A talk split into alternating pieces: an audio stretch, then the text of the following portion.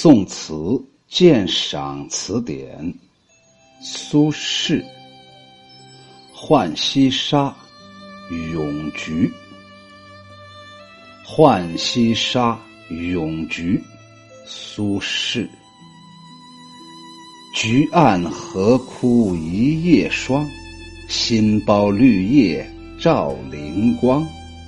竹篱茅舍楚青黄，香雾熏人惊半破。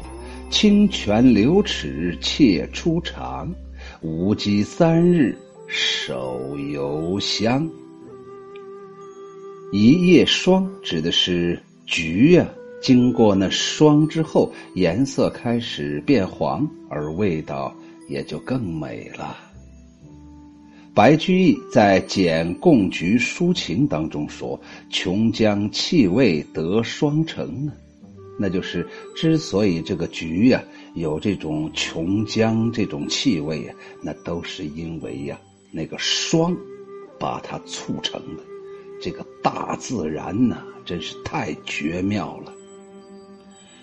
说到这儿的时候，我就想起我们东北呀有一种冻梨。”每年呢，过年的时候啊，这个父母就把这个冻梨拿出来了。我把那个具体形状给你描绘一下，特别像刘兰芳讲的那个八大锤呀，什么岳云锤震金蝉子，那个梨呀，外面是一个大冰疙瘩，抡起来呜呜呜呜的，风声作响啊。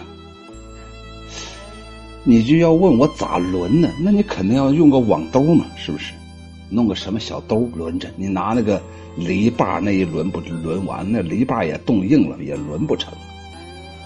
然后啊，把那个梨呀放好，啪，照照那个墙一摔呀，那个冰壳就没了。哎呀，那梨呀还是软的，只不过颜色变了。一口下去啊！牙呀，那冰的呀，那牙能倒啊，嗖嗖的那冷气呀。当吃上那么一两口啊，吃适应了以后啊，那梨呀，真好吃啊，那冻梨呀，冰梨呀。所以这大自然呐，太了不起了，太了不起了。你看那霜啊，好像不好，代表着冷就要来了，冬天就要来了。地上一层啊，白茫茫一片霜，像雪又不像雪，拿脚一呲，黑土地那样子就出来了。可是啊，这霜啊，对这个菊啊，这种味道的。最佳味道的形成，起了重要的作用。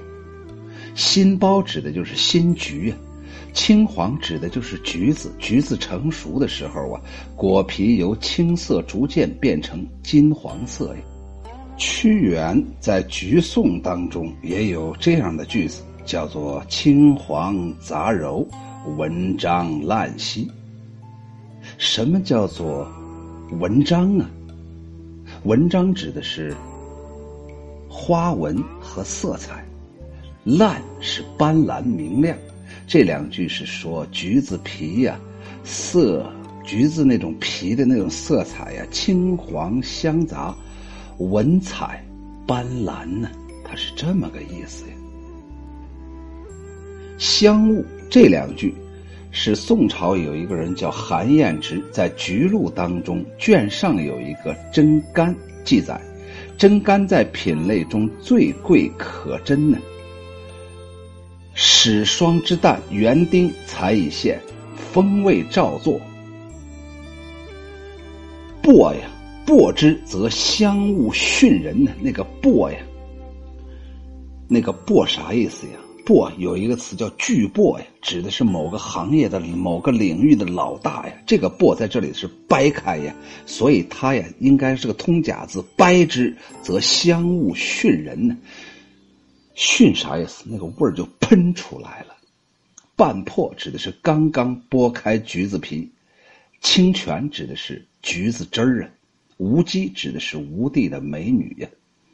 一夜霜冻过后，菊花凋残，荷花枯萎，而新菊和绿叶相映衬，光亮照眼。竹篱茅舍掩映在青黄相间的菊林之间。刚刚剥开这个橘子呀，芳香的水雾喷洒出来，让人惊喜不已呀。带着几分胆怯，然后去尝这个新菊呀。甜中带酸的那个汁水在齿颊之间，如同清泉流过，使人格外欣喜。江南女子的手剥菊之后啊，三天呢还有香味儿啊。这首咏菊诗啊，巧言误状，巧妙的说了这个菊到底是个什么样子。体物细微，属于纯用附体，就是。直陈其事，基本上不带什么情感色彩，描写却上啊，这种咏物佳作颇耐玩味呀。描写的过程当中啊，描写的特别到位这哪里是咏菊呀？这是一个广告啊！这是苏轼。在他那个年代，给这个橘子做的是广告啊！今年过节不收礼，收礼只收橘子皮呀！啊，当然橘子皮也是一个中药材呀，你也可以收橘呀，你也可以收东北的冻梨呀，这是一个广告啊！橘岸河枯一夜香，他先布置一个环境，使以使下文有余地进行进一步的抒发。“菊岸荷枯”这四个字，是苏东坡在赠刘景文的诗当中有那么两句，叫做“荷尽已无擎雨盖，菊残犹有傲霜枝”的概括。这句话写的特别简单，特别好等，好懂啊，是不是？这个荷啊，荷花、荷叶啊，已经败落了，没有那个给他打着伞的那个、那个、那个荷叶那个雨盖子了，是不是？菊呀也残了，菊花也落了满地了。可是这时候啊，菊残犹有傲霜枝啊。菊虽然残了，但是呢，还有那傲霜的那个枝啊，在那凛然的、不屈不服的在那站着，是不是？说这个菊是多么多么的好，是不是有气节呀？一夜霜指的是经过。一次霜之后啊，菊呀开始变成黄颜色，味道就越发的美了。晋朝王羲之有一个帖子说：“凤菊三百枚，霜未降，味亦多得。”就是我给您送了这三百枚橘子，哎，这霜还没有降呢，所以呀，不好给您拿的太多，味亦多得，就是不容易。得到的太多，因为现在呀不到这橘子最好的时候，但是呢又想给您送来，这可咋办呢？所以就只能给您先拿来这么多了。新包这一句呀，它是轻轻的、不显山不漏水的点出题目了。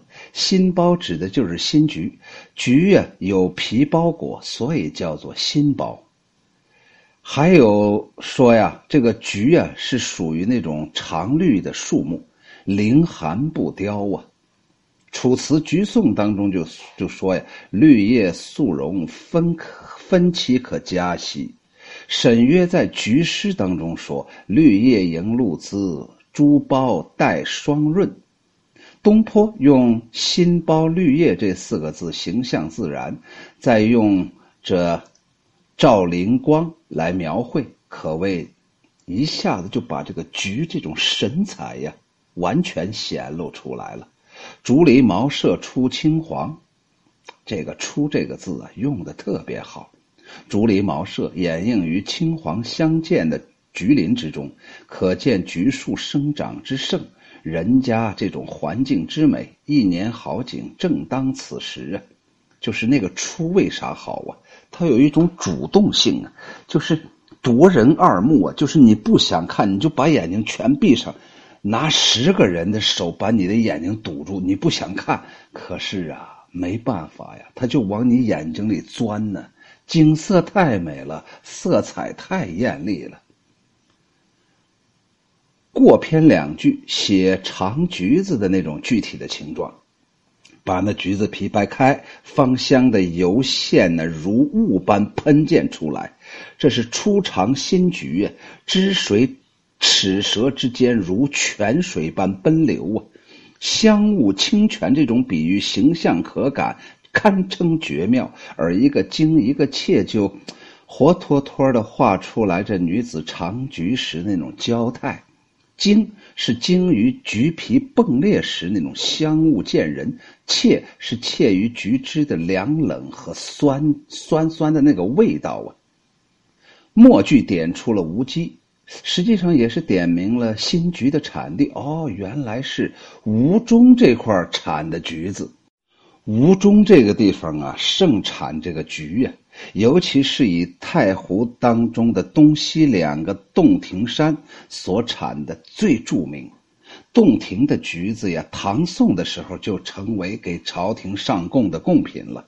三日手犹香，着意夸张，尽得吴橘之味，就是为了通过这样说呀，就是为了说这个橘子呀，这味道太醇厚了。这三天呢，那手上都有橘子味儿啊！刚才我说这儿的时候，大家一想，哎，你说太湖怎么跑到洞庭湖去了？不是，是洞庭山呢。借这个机会，秋雨荷塘给大家介绍一个，这个洞庭山位于江苏省苏州市西南，太湖的东南部。洞庭山实际上不是一座山。而是东洞庭山、西洞庭山两地的统称，一般称为洞庭东山、洞庭西山，也俗称东山和西山。洞庭山归苏州太湖国家旅游度假区管辖，分属于吴中区的东山镇和金亭镇。这里面还是一个很好的旅游度假的好地方啊。好了。终于把这首诗啊，把这首词啊说完了。秋雨荷塘再简单的说一说。首先，第一个定位了啊，这是个广告，广告词。苏轼给吴中这个地方的橘子呀做广告呢，所以呀，吴中这个地方的种橘的老百姓应该永远感念这苏轼的恩德呀。第一句“橘岸何枯一夜香”，实际上这里面他就想说明橘。不行了，河不行了，该谁出场了？新包绿叶照灵光，好，橘子出场，这是一个铺垫。先把败落的先说出来，同时这一句也写了一个非常非常简单的道理呀，这就是推陈出新呢，这就是生物啊，随着时序的推进呢。你衰我胜，你败我赢啊！你败我，我又重新获得生命啊！就这么一路啊，不断的，你赶我，我赶你呀，有点类似于病树前头万木春呢，就是这样一种感觉。世间呢，永远都是新人赶旧人呢，这没有办法呀，这是时序呀。但是，人们在这里面一看，就知道这个局啊。就完全成了一个主要的摄像机的焦点了。苏轼拿着手里面的橘子说：“各位听众朋友们，各位观众朋友们，大家看我手上这个橘子。”当苏轼这个形象没有出现的时候，先在背后先出现了“橘岸何枯”，一个岸一个枯，就把那新陈代谢说完了。旧有的事物已经枯枯干了，然后这时候咵一下子，苏轼。那个微笑，手捻着长髯，戴个小帽，帽子后面再弄两个小飘带，穿着小袍，然后站在那个山岗上，然后左手拿这个拿拿这个金黄色的这个这个橘子，然后说：“大家看，新包绿叶照灵光。”哎，他是他就吟诵着他的这首词啊，这是广告啊，这就把那个橘啊一下子就给推出来了，夺人二目。至于刚才那个橘岸。河枯已经忘了，只不过由于橘岸和河枯更能感感觉出这个新包的新绿叶的绿照灵光的光这种色彩。竹篱茅舍出青黄，刚才如果说那个新包绿叶照灵光是一个特写，这就是泛泛写写那个整个生产的环环境啊。那个这个苏轼就跟大家说：“各位朋友啊，各位朋友，大家看，在我身后，竹篱茅舍出青黄，就是在这个地方产的。你看这个地方环境多好，你一边可以吃我们这个橘子，一边可以在这吃农家乐，什么烤肉、烤鸡随便随便造啊。”香雾熏人经半破，清泉流齿切初尝。呃，各位朋友，这个特别饱满呐，不是干若败絮呀。这个货真价实啊，纯绿色植物，没有任何什么兴奋剂，也没有任何农药，也没有任何疫苗，是不是？对人类所有有害的东西它都没有，纯自然的，大粪培植的，是不是？大粪虽然虽虽然什么，但但是这个培出培植出来这个东西营养很高，非常饱满。你看我给你拿那个东西稍微一挤，哎，你看这水砰一下流流出来，哎呀，把眼睛都迷住了。最后最后他说：“哎，吴地的小女子啊，吃了这个东西之后三天呢，手还是香的。你们认为她是不洗手吗？”你们你们认为吴地的这个美女不喜欢卫不喜欢搞卫生吗？不是，是因为我们这橘子这味儿啊太醇厚了。各位朋友，一辈子你们如果没吃到这种东西，你太遗憾了。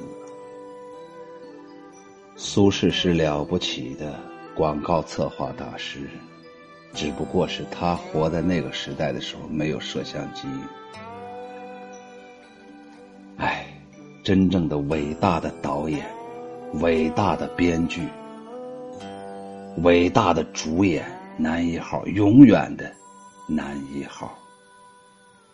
浣溪沙·咏菊，苏轼。菊暗何枯一夜霜，新苞绿叶照灵光。竹篱茅舍出青黄，香雾熏人惊半破，清泉流齿切出肠。无羁三日手犹香。